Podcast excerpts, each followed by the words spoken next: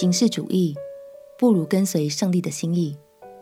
朋友平安，让我们陪你读圣经，一天一章，生命发光。今天来读撒迦利亚书第七章。以色列人被掳到巴比伦之后，持守着一个传统，那就是固定在每年的五月和七月，为国家的灭亡而进食，表达悲痛之情。但是，当第一批百姓回归故土之后，他们却产生了迟疑，决定询问撒迦利亚先知说：“请问我们还需要继续进食吗？”这件看来立意良善的事，在上帝的眼中却早已失去了意义。让我们起来读撒迦利亚书第七章。撒迦利亚书第七章，大流士王第四年九月。就是基斯流月初四日，耶和华的话临到撒迦利亚。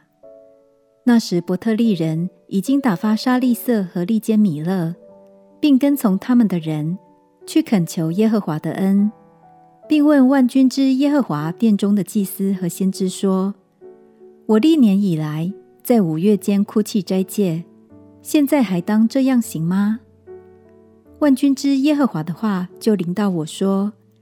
你要宣告国内的众民和祭司说：你们这七十年在五月、七月禁食悲哀，岂是丝毫向我禁食吗？你们吃喝不是为自己吃、为自己喝吗？当耶路撒冷和四围的城邑有居民，正兴盛，南地高原有人居住的时候，耶和华借从前的先知所宣告的话，你们不当听吗？耶和华的话又临到撒迦利亚说：“万军之耶和华曾对你们的列祖如此说：要按治理判断，个人以慈爱怜悯弟兄，不可欺压寡妇、孤儿、寄居的和贫穷人，谁都不可心里谋害弟兄。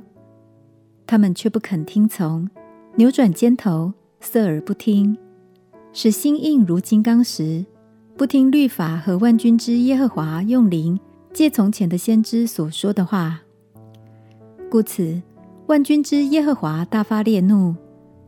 万军之耶和华说：“我曾呼唤他们，他们不听；将来他们呼求我，我也不听。我必以旋风吹散他们到素不认识的万国中，这样他们的地就荒凉，甚至无人来往经过。”因为他们使美好之地荒凉了。神指出百姓们之所以进食，并不是因为谦卑敬畏神，而是为了缓和神的怒气，是有目的性的。那还不如一开始就跟随神的教导去爱人、帮助人，这才是合神心意的哦。让我们彼此鼓励，注重教条和仪式之前。不如先跟随神的良善与教导吧。